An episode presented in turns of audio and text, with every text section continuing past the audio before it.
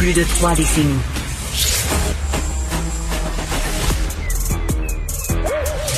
Mathieu Bocoté. Il représente un segment très important de l'opinion publique. Richard Martineau. Tu vis sur quelle planète? La rencontre. Je regarde ça et là, je me dis, mais c'est de la comédie. C'est hallucinant. La rencontre. Bocoté. Martineau. Très content de parler avec Mathieu Boccoté, un homme qui, samedi soir, à la télévision française, devant des millions de Français, a dit le mot bédaine. Pas bide, pas ventre, bédaine. En gros québécois, salut, salut Mathieu. mais, mais, parce que nous avons la bonne manière de le prononcer. On, non, non, non. Moi, moi c'est matière. Euh, c'est assez drôle parce que certains, ça fait quoi, trois semaines, euh, Oui. moi je suis ici. Alors certains me disent euh, de chez nous, il est déjà en train de perdre son accent, et il y en a ici quelques-uns, heureusement pas nombreux, qui disent on ne comprend rien quand il parle le canadien. Bon. Mais, mais quand tu dis, et quand tu dis bédaine, j'ai vu ton, ton co-animateur, fait celui qui présente l'émission, qui a eu comme un, un- un mouvement de sourcil un peu, là. Oui, mais il y a des mots auxquels je tiens. Il y a des mots auxquels je tiens. Enfargé est un mot auquel je tiens. Tantôt est un mot auquel je tiens. Tantôt, chez nous, c'est normal. Ici, ça sonne vieille grand-mère normande. Et, et quel plaisir, néanmoins, que de continuer à souper alors qu'apparemment, Non, non, il y a quand même ce qui passe pour des coquetteries de langage. En fait, c'est le français auquel, qui est le nôtre et auquel je tiens absolument. Est-ce qu'on te dit euh, dans, dans, dans les coulisses de l'émission, d'ailleurs, euh, félicitations, l'émission fonctionne très bien. J'ai vu que, écoute, euh, tu as participé à faire de CNews euh, une, la chaîne d'information, la première chaîne d'information en France, je crois, si je me trompe pas. Ouais, ben, en fait, l'émission était euh, les, les codes d'écoute, comme on dit, j'ai jamais été très attentif à ça, mais apparemment c'est important, euh, sont en hausse et là on le, le samedi soir on occupait la première place euh, de manière un peu inattendue aussi rapidement. Wow, c'est fantastique, vraiment bravo. Est-ce qu'on te dit euh, d'y aller un peu mollo sur euh, ton, de, bon, te parler beaucoup du, du Québec euh, samedi soir, euh, euh, beaucoup en parlant de cette histoire là, de, de, de, de rectitude politique, de livre brûlé. Tu as beaucoup parlé de l'exemple québécois. Tu utilises des, des québéquismes comme Béden. Est-ce qu'on on te dit d'y aller mollo puis d'être un peu plus français?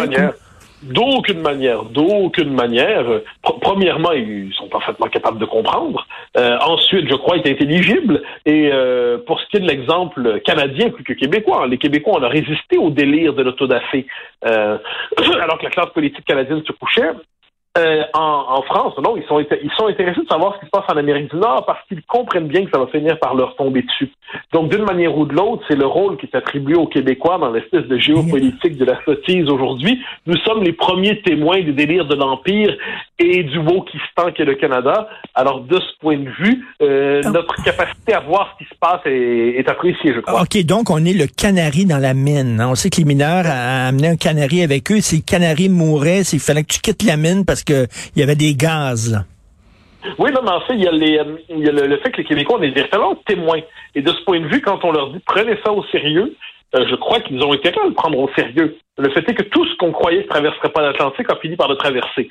Euh, donc, je pense qu'on a tout intérêt, ils ont tout intérêt à, guetter des événements. Puis de notre côté, on a tout intérêt à s'inspirer de leur capacité de résistance qui est tout à fait réelle.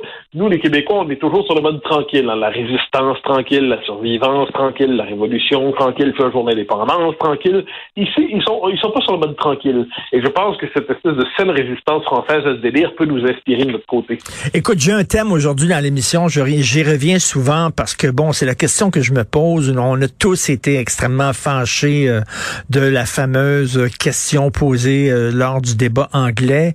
Euh, on s'est fâchés pendant trois, quatre jours, mais les Québécois, on, se dégonfle après, puis on prend notre trou, comme chantait Jean-Pierre Ferland. Est-ce que tu crois que on pourrait, à un moment donné, rester fâchés longtemps?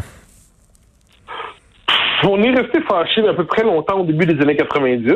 On s'en souvient du, euh, du discours magnifique de Jean Duceppe au moment de la Saint-Jean jusqu'à l'élection du Bloc en 93. On peut dire que les Québécois vivent un moment d'authentique résistance à leur négation comme peuple, comme société distincte. Aujourd'hui, tout va très rapidement. Les nouvelles vont rapidement. Les indignations sont rapides. Le circuit de l'information fait en sorte qu'on digère très rapidement ce qui la veille nous semblait définitif. Cela dit, ce que j'espère, c'est qu'on on verra une forme de révélation, de, de confirmation, en fait, chez tous ces Québécois qui s'imaginaient que la question nationale était enterrée. Au Canada, ça cohabitait. Bon, ils nous aiment pas beaucoup, mais on les aime pas beaucoup, puis finalement, on cohabite. Non. On est globalement, par rapport au Canada, on est bon, plutôt indifférent, mais on n'est pas hostile. Alors qu'il y a, au Canada anglais, la, la, détestation du Québec, une forme de haine du Québec même, une haine qui se présente euh, sous forme de la condescendance progressiste, elle est normalisée à un point tel qu'on ne s'en rend même pas compte quand on l'exprime, comme on l'a vu euh, dans le débat en anglais. Donc, j'espère là, ça va, ça va s'attiédir, ça va se refroidir. Je ne sais pas si le bloc va en profiter électoralement, peut-être, peut-être pas. Si c'est arrivé quelques jours avant l'élection, peut-être davantage. Mais sur le fond des choses, j'espère que ça va euh, réveiller la conscience de, plus, de ceux qui aiment croire que tout cela est terminé puis que la question nationale ne se pose plus. Et tu veux euh, nous parler justement des gens qui critiquent le go, là? Oui, ça c'est important.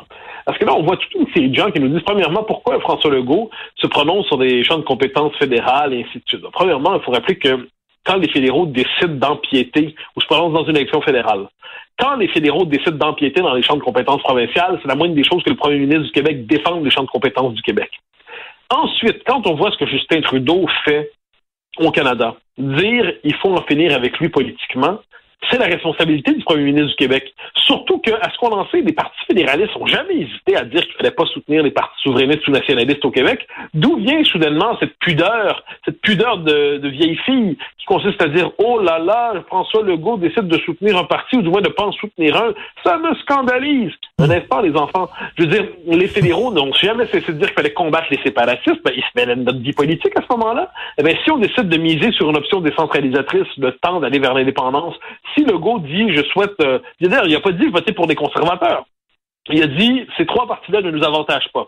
Si on déduit minimalement de son propos l'idée qu'il faut ben, bloquer les libéraux, ben effectivement, dans plusieurs comtés, bloquer les libéraux, ça veut dire voter bloc. Dans d'autres comtés, ça veut dire voter conservateur. Mais moi, il y a une chose qui est certaine, cela dit, c'est que j'aimerais J'aimerais que même si le bloc réussit à avoir un bon score aux élections fédérales, hein, c'est dans, une semaine, j'aimerais que ça ne soit pas qu'une espèce de réaction vive, euh, une espèce de paratonnerre, on s'est déchargé de notre colère et ensuite on passe à autre chose. J'aimerais plutôt qu'une espèce de coup de colère, que ce soit une forme de, de réaction, euh, une colère froide, disons ça comme ça, c'est hmm. parfait. On vient, on vient de comprendre. Là. On va pas crier les airs, on va pas avoir des baguettes en l'air, mais on va comprendre, on vient de comprendre ce qui se passe.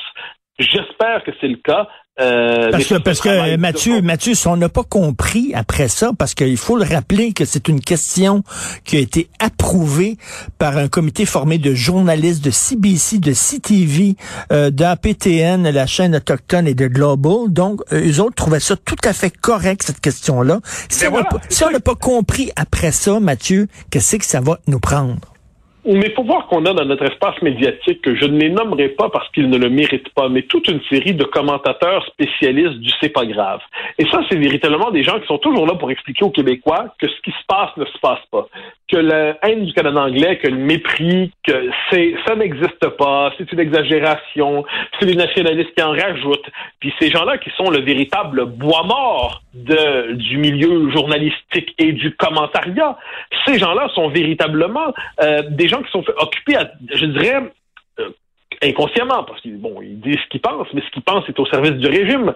Ils travaillent à dérégler le débat démocratique québécois en détachant les Québécois de la réalité. La réalité, c'est un régime qui nous nie. La réalité, c'est un régime qui fait le procès de notre existence. Mais ces gens-là euh, sont euh, sont occupés véritablement à nous dire que rien ne se passe, que tout est un détail, qu'il faut pas s'y attarder, que, que finalement on exagère. Et euh, comme je le dis, pour moi, c'est le bois mort de l'intelligentsia et du commentariat il va falloir à un moment donné euh, en tirer les conclusions qui s'imposent. Est-ce que bon le souverainiste euh, qui est selon toi le souverainiste dans, dans, dans François Legault, est-ce qu'il dort, est-ce qu'il dort profondément, est-ce qu'il est dans le coma ou il est mort? Non, moi je pense qu'il travaille. Je pense qu'il travaille. Euh, je, je, pense que les affects de François Legault sont les affects d'un indépendantiste.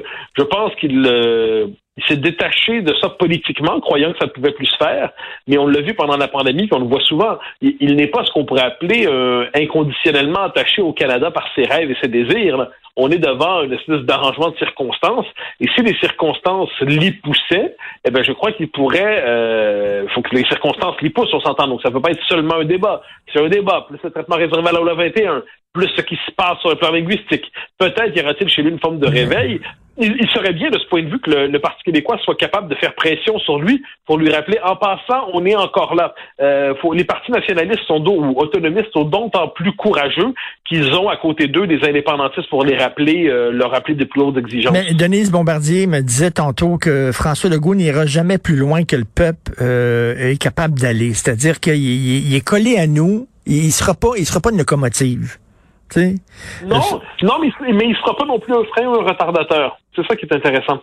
Ce n'est pas Jacques Parizeau, mais c'est pas non plus Robert Bourassa. En fait, c'est François Legault qui sent les Québécois, qui voit jusqu'où on peut aller, et puis si les circonstances l'exigent. Puis quelquefois, dans l'histoire, euh, des leaders veulent pas nécessairement faire quelque chose, mais quand les circonstances les poussent, la question est de savoir s'ils se rallient à ce qui se passe ou s'ils jouent le rôle de force de blocage. Il faut simplement espérer, sans sans se compter l'histoire, sans se faire croire que François Legault euh, complote secrètement pour l'indépendance. Bien sûr que non, c'est pas ça. Mais si les circonstances les poussent, il faut espérer que François Legault plutôt que de peser sur le frein, pèse sur l'accélérateur. Je pense que c'est un authentique patriote. Je pense qu'il avait fait son deuil de l'indépendance. La question est de savoir si, puisqu'il la voit renaître comme possibilité, à tout le moins comme désir, est-il capable, probablement pas dans ce mandat, mais dans celui qui suivra ou dans les circonstances qui viendront, de se dire finalement, euh, c'est moi mon deuil que je dois faire que, que dire qu'on doit réconcilier les Québécois avec cette idée. On verra pour la suite.